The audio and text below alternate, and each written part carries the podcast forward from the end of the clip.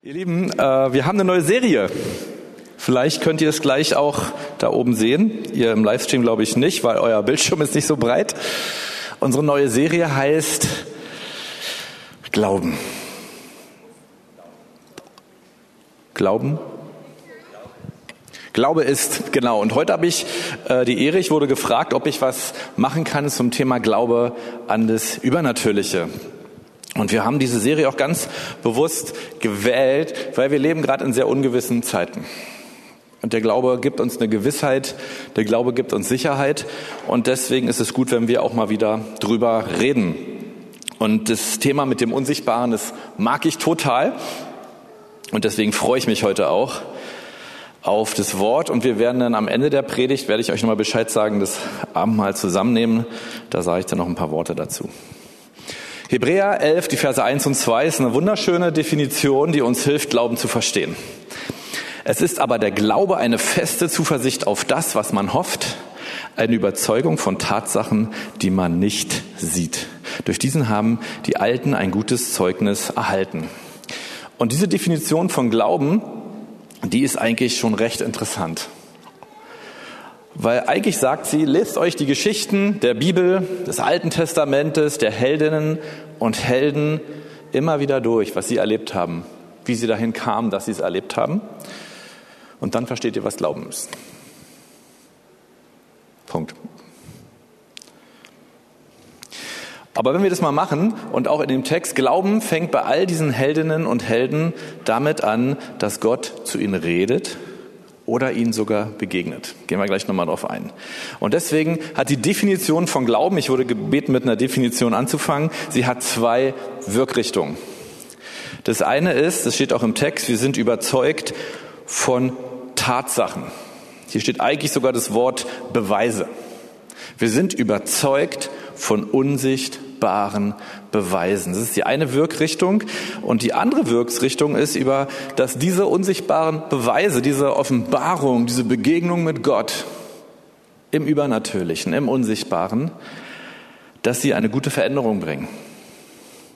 Und deswegen stehen die Heldinnen und Helden des Alten Testaments auch in diesem dicken Buch, weil das, was sie mit Gott erlebt haben, etwas an Veränderung bewirkt hat. Und das sollte auch bei uns so sein. Heute werde ich mehr über den ersten Teil reden, wie wir in diese Offenbarung im Unsichtbaren hineinkommen mit Gott. Und ich glaube, Volker wird in zwei Wochen, glaube ich, darüber noch mal ganz viel reden, wie der Glaube dann im Sichtbaren gute Veränderungen bringt. Aber das ist cool an so einer Serie. Ich muss hier heute nicht alles machen. Ich kann den Grundstein setzen und die anderen, die können dann da weitermachen. Römer 10, Vers 17 sagt Paulus das gleiche eigentlich nochmal äh, im Neuen Testament. Dennoch kommt der Glaube aus der Verkündigung. Und hier steht eigentlich nicht Verkündigung. Ich weiß nicht, wer dieses Wort da reingemacht hat. Hier steht, eigentlich kommt der Glaube aus dem Gehörten. Das Gehörte aber durch das Wort Gottes. Wir hören die Stimme Gottes, wir hören die Stimme des Heiligen Geistes, auch indem er uns die Bibel, das Wort Gottes und die Geschichten der Heldinnen erklärt, aber auch indem er persönlich zu uns redet. Und daraus kommt Glaube, daraus kommt Vertrauen zu Gott. Und mein erster wichtiger Punkt, den ich dir jetzt auch an der Stelle sagen möchte, ist, lass diesen Hunger nach übernatürlichen Offenbarungen in deinem Herzen nach übernatürlichen Begegnungen mit Jesus, mit Gott, mit seinem Heiligen Geist. Lass diesen Hunger danach zu, auch wenn du ehrlich im sagst, ich erlebe das noch nicht so viel wie vielleicht andere, von denen ich in der Bibel lese. Aber der erste Punkt, den ich schon mal sagen will, strecke dich danach aus, Gott zu begegnen. Und wenn wir uns diese Heldinnen angucken, Abraham, das ist so gewaltig, Gott gibt ihm nicht nur einfach dieses eine Wort, du sollst einen Sohn haben, obwohl du unfruchtbar bist, sondern Gott begegnet ihm wieder und wieder und immer wieder.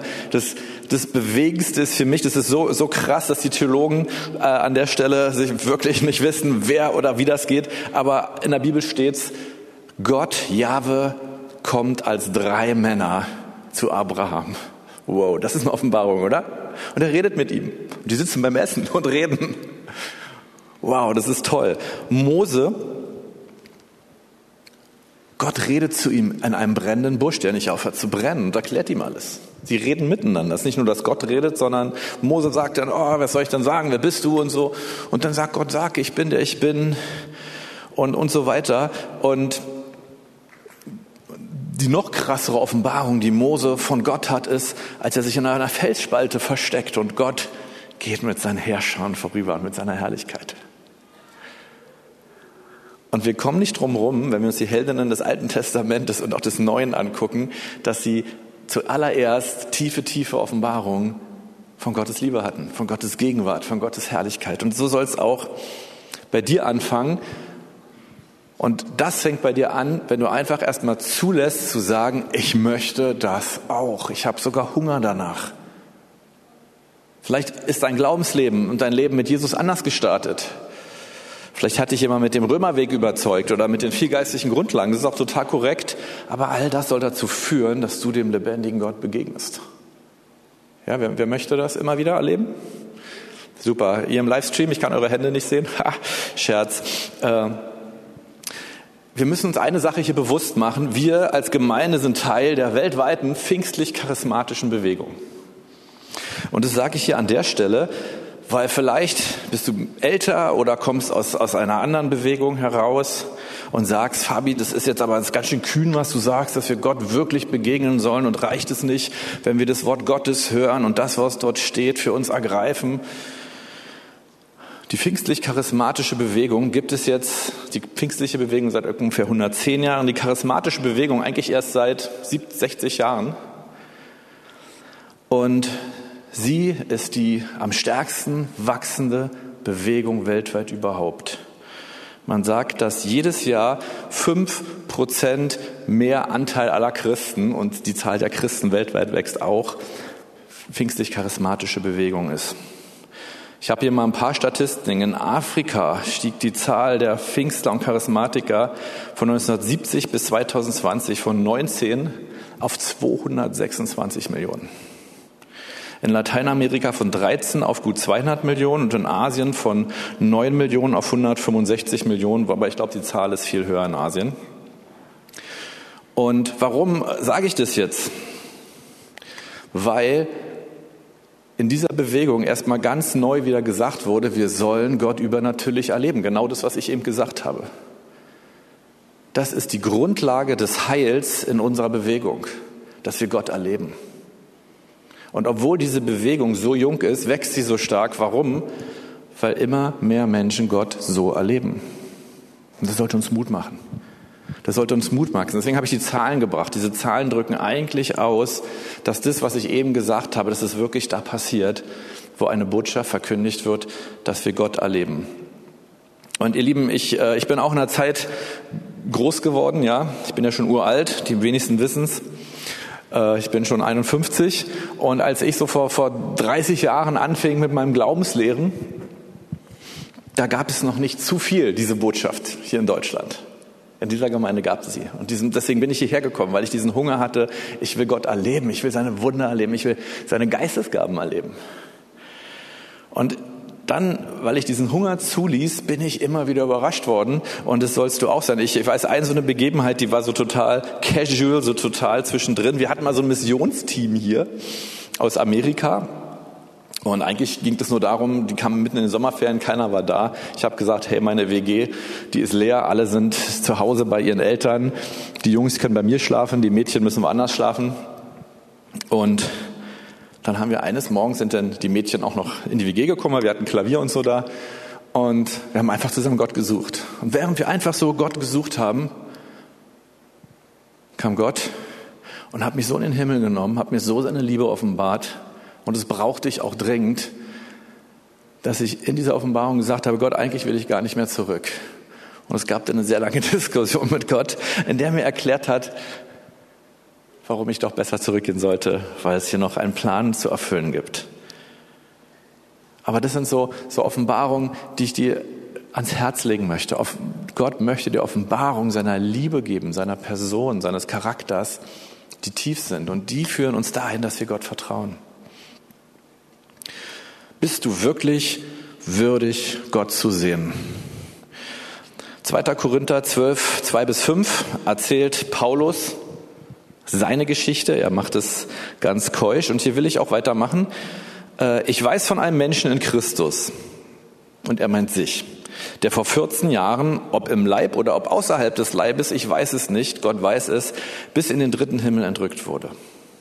Und ich weiß von dem betreffenden Menschen, ob er im Leib oder außerhalb des Leibes, weiß ich nicht, Gott weiß es, dass er in das Paradies entrückt wurde und unaussprechliche Worte hörte, die ein Mensch nicht sagen darf.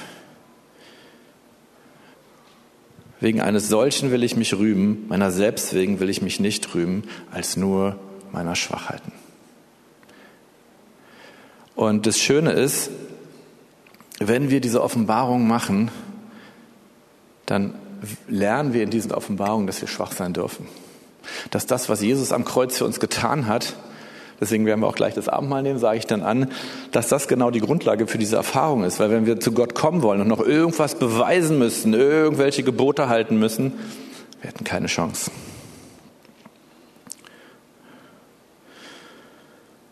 Und der Glaube an Gottes Stärke und an unsere Schwachheit ist das Ergebnis dieser Offenbarung. Und ich, ich weiß, bei mir gab es auch so eine lebensveränderte Situation, als ich Gott mal gefragt habe, so, warum er mich immer wieder im Unsichtbaren besucht, warum er das aktiv von seiner Seite macht, warum er mich überrascht, häufig nachts, dass ich aufwache und ich merke, wow, Gottes Herrlichkeit ist einfach da. Und es ist schön, weil ich weiß, sie ist nicht da, weil ich irgendwas Besonderes bin oder weil ich was getan habe, sondern weil Gott gerade zu mir kommt. Und er hat mir eine Antwort gegeben. Die entspricht genau dieser Antwort, die Paulus bekommen hat. Und deswegen verkündige ich sie euch auch genauso. Er hat gesagt, weißt du, warum ich komme, Fabi? Weil ich das Arme und das Schwache und das Kaputte liebe. Und diese Worte die haben mir gezeigt, wow, er liebt mich wirklich und er kennt mich wirklich. Aber ich wusste auch, dass diese Worte bedeuten, dass nichts mich aus dieser Liebe herausbringen kann. Ich muss nicht stark werden, ich muss nicht irgendwie cool werden, ich muss nichts Besonderes sein, sondern ich darf arm und schwach und kaputt bleiben, weil Gott sowieso so heilig ist. Im Vergleich mit ihm werde ich immer arm, schwach und kaputt sein. Und es ist vollkommen okay. Aber das, was uns am meisten daran hindert, in diese übernatürlichen Erfahrungen hineinzugehen, ist, dass wir denken, dass wir irgendwie noch etwas vorweisen müssten, was vor Gott Bestand hat, oder dass wir denken, wir haben noch Dinge in unserem Leben, mit denen können wir nicht zu Gott kommen. Und deswegen ist Jesus am Kreuz gestorben. Genau deswegen, damit, wenn wir Gott einladen und sagen, komm mit deiner Herrlichkeit und diese Herrlichkeit anfängt, ich werde dir sagen, was passiert. Es wird der Gedanke in deinem Kopf durchaus erscheinen, der dir sagt, Fabi, bist du überhaupt würdig? Also bist du überhaupt würdig? Also bei mir heißt er Fabi, ich heiße so. Und da wird es durchaus eine Kraft geben, die sagt, nee, du bist noch nicht bereit und dich zurückziehen möchte. Da sind noch Dinge in deinem Leben, Fabi, die musst du da echt noch ordnen. Ja. Und das, was uns dann trotzdem weitergehen lässt, ist der Glaube daran, dass genau diese Herrlichkeit, in die ich reingehe, mich verändert. Und dann sage ich, Jesus ist genau für diese Dinge am Kreuz gestorben und deswegen darf ich kommen, ja. Ich darf mit all meinen Fehlern kommen, ich darf mit all meinen Schwachheiten kommen. Und sie werden mich nicht abhalten. Und durch dieses Erleben bekommen wir dann erst wirklichen Glaubensmut, weil wir dann erfahren, Gott ist wirklich gnädig, weil wir kommen im Vertrauen auf die Gnade des Kreuzes und erleben, dass dann Gott wirklich da ist und dass es so wirklich funktioniert. Und das nimmt uns die Angst vor Strafe und vor Verdammnis und vor Gott selbst, weil wir wissen, dass er für unsere Strafe am Kreuz gestorben ist. Ich will noch ein bisschen praktischer werden, wie wir jetzt wirklich Gott sehen können, wie wir wirklich diese unsichtbaren Erfahrungen machen dürfen, was das Wort Gottes dazu sagt. Aber ich denke, hier ist ein guter Punkt, das Abendmahl zu nehmen. Ich habe dieses Abendmahl aus dem großen silbernen Kelch herausgenommen. Das ist der Kelch des Herrn. Und in der Nacht, in der Christus verraten wurde, nahm er das Brot. Und das Brot ist hier ganz oben unter der Klarsichtfolie drunter, ja. Ihr zu Hause, ihr könnt euch Brot und Wein aus eurem Kühlschrank holen. Und erstmal nur die Klarsichtfolie. Hier ist das Brot. Manche übersehen das. Und in der Nacht, in der Jesus verraten wurde, nahm er das Brot und dankte und brach es. Das ist jetzt praktisch schon mal vorgebrochen, ja, in diese kleinen Portionchen und sprach, dies ist mein Leib, der für euch gebrochen wurde. Und Jesus, ich danke dir, dass du der bist, der uns heute schon Eintritt in das Allerheiligste gewährt, weil dein Leib gebrochen wurde, weil der Vorhang zerrissen wurde, wie dein Wort sagt, damit wir ins Allerheiligste hineingehen dürfen, damit wir dich sehen dürfen, Jesus damit wir dich erleben dürfen. Das ist ein Mysterium, das ist ein Sakrament, das ist etwas, was wir nicht verstehen, aber was du trotzdem tust. Und so nehmen wir dieses Brot zu uns, Jesus, und sagen, wir glauben an den Gott von Himmel und Erde, des Sichtbaren und des Unsichtbaren. Amen. Und nach dem Mahl nahm er den Kelch schön vorsichtig, nicht auf dem Teppich kleckern, ja, Traubensaft geht schwer raus, und sprach, dies ist der Kelch des neuen Bundes. So oft ihr daraus trinkt, verkündigt ihr den Tod des Herrn, bis er kommt. Und ich, ich liebe diesen Kelch, in dem das Blut ist, weil der Kelch ist seine Gemeinde. Der Kelch sind wir. Wenn wir in Einheit und Liebe zusammenhalten, dann, dann, dann transportieren wir dieses Blut und es läuft nicht durch alle Ritzen raus, sondern es wird für die Welt da draußen sichtbar. Und dieses Blut, es ist die Persönlichkeit, es ist die Seele, es ist der Charakter von Jesus, den wir in uns aufnehmen. Danke, Jesus, dass du dich uns mit deiner Persönlichkeit und deinem Charakter, mit all dem, was du bist, so tief offenbaren möchtest, so wie, wie wir jetzt dieses Blut, äh, diesen, diesen Wein in uns aufnehmen, diesen Saft in uns aufnehmen. Danke, Jesus.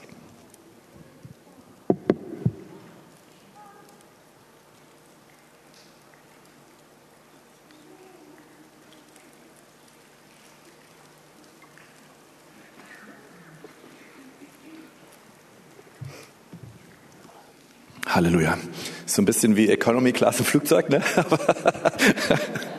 Aber so können wir in Corona das Abendmahl zusammen feiern. Das ist cool. Ich will noch mal konkret werden. Wie erlebe ich es denn nun praktisch? Ihr Lieben, dazu sagt uns die Bibel gar nicht so viel und es hat einen einfachen Gründe.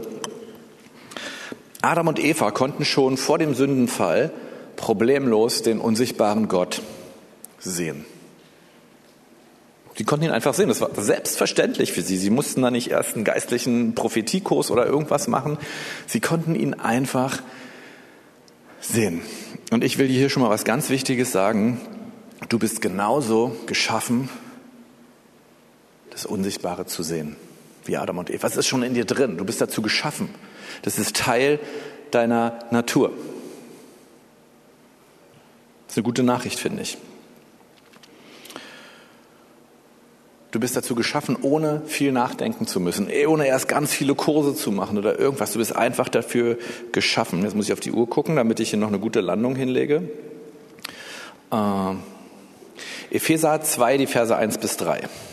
Wie viel kommt hier noch? Super, schaffe ich. Auch euch, die ihr tot wart durch Übertretung und Sünden. Das waren Adam und Eva nach dem Sündenfall. Und auch nach dem Sündenfall hören wir nicht mehr davon, dass Adam und Eva Gott gehört haben oder gesehen haben. Gott redet da noch mal kurz zu Kain. Und das war es erstmal für eine ganze Weile. Der Mensch hat mit dem Sündenfall die Fähigkeit verloren, ins Unsichtbare zu sehen und Gott zu hören und zu sehen. Und so sind auch wir tot durch Übertretung und Sünden, so wie Kain und Abel in denen ihr einst gelebt habt nach dem Lauf dieser Welt, jetzt wird's richtig unsichtbar heftig, gemäß dem Fürsten, der in der Luft herrscht, dem Geist, der jetzt in den Söhnen des Ungehorsams wirkt. Wow. Unter ihm führten auch wir alle einst unser Leben in den Begierden unseres Fleisches, indem wir den Willen des Fleisches und der Gedanken taten, und wir waren von Natur Kinder des Zorn wie die anderen. Ich will diese Bibelstelle eigentlich mal genau andersrum auslegen, wie sie hier steht. Das, was uns abhält, Gott zu sehen und zu hören, ist, wenn wir den Willen unserer Gedanken tun. Wow. Und wir sind alle humanistisch erzogen, ja, in unserer Gesellschaft, dass wir über alles nachdenken sollen. Dass wir die ganze Welt durch Nachdenken begreifen sollen. Wir lernen in der Schule, wie man richtig nachdenkt. Und wir denken ständig. Und genau das hindert uns, Gott im Unsichtbaren zu sehen. Ja, sorry, hier werden wir ganz mystisch sozusagen, weil die Mystiker auch der frühen Kirche, das waren die, die als erstes Gott so, so richtig gesehen und gehört wieder haben. Sie konnten es nicht erklären, aber sie taten es. Im Neuen Testament dann auch wieder. Und all die, all die anderen. Aber das, was ich dir sagen möchte, versuche es nicht zu verstehen, sondern, jetzt gebe ich Gas, so, Jetzt kommt ein wichtiger Punkt. Wir leben in einer individualistischen Gesellschaft. Und wir sagen auch ganz häufig, ja, dass Adam und Eva damals, dass sie gesündigt haben, hey, was kann ich dafür? Ich war weder da, noch konnte ich das Ganze beeinflussen. Was kann ich dafür, dass die gesündigt haben? Und hier kommt aber ein ganz wichtiger Punkt, den könnt ihr in Römer 5, 14 bis 15 nachlesen wenn wir uns nicht eins machen mit der Sünde von Adam und Eva, dass wir sagen, nein, wir haben eine sündige Natur, dann können wir uns auch nicht eins machen mit Christus. Weil wir denn das, was Christus am Kreuz gemacht haben, nicht verstehen. Das sagt Paulus hier in die, mit diesen Versen. Wir brauchen den Glauben an einen gnädigen und rettenden Gott, Jesus. Und jetzt bringe ich es auf den ganz einfache Essenz aller meiner Prophetie- und Engelsehen-Kurse. Hab Hunger danach. Nimm dir Zeit, wo du sagst, Gott, ich will dich sehen und will dich hören. Jetzt kommt der ganz einfache, wichtige Schritt. Und glaube, was du hörst und siehst im Unsichtbaren. Glaube, was du hörst und siehst im Unsichtbaren.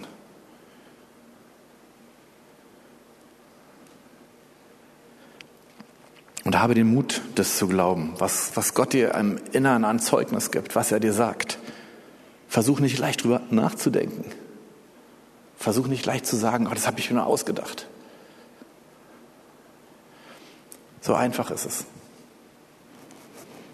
Und normalerweise, wenn ich so eine Engelseelenkurse mache, dann machen wir praktische Übungen noch dazu, wo wir das zusammen machen. Die Zeit haben wir nicht.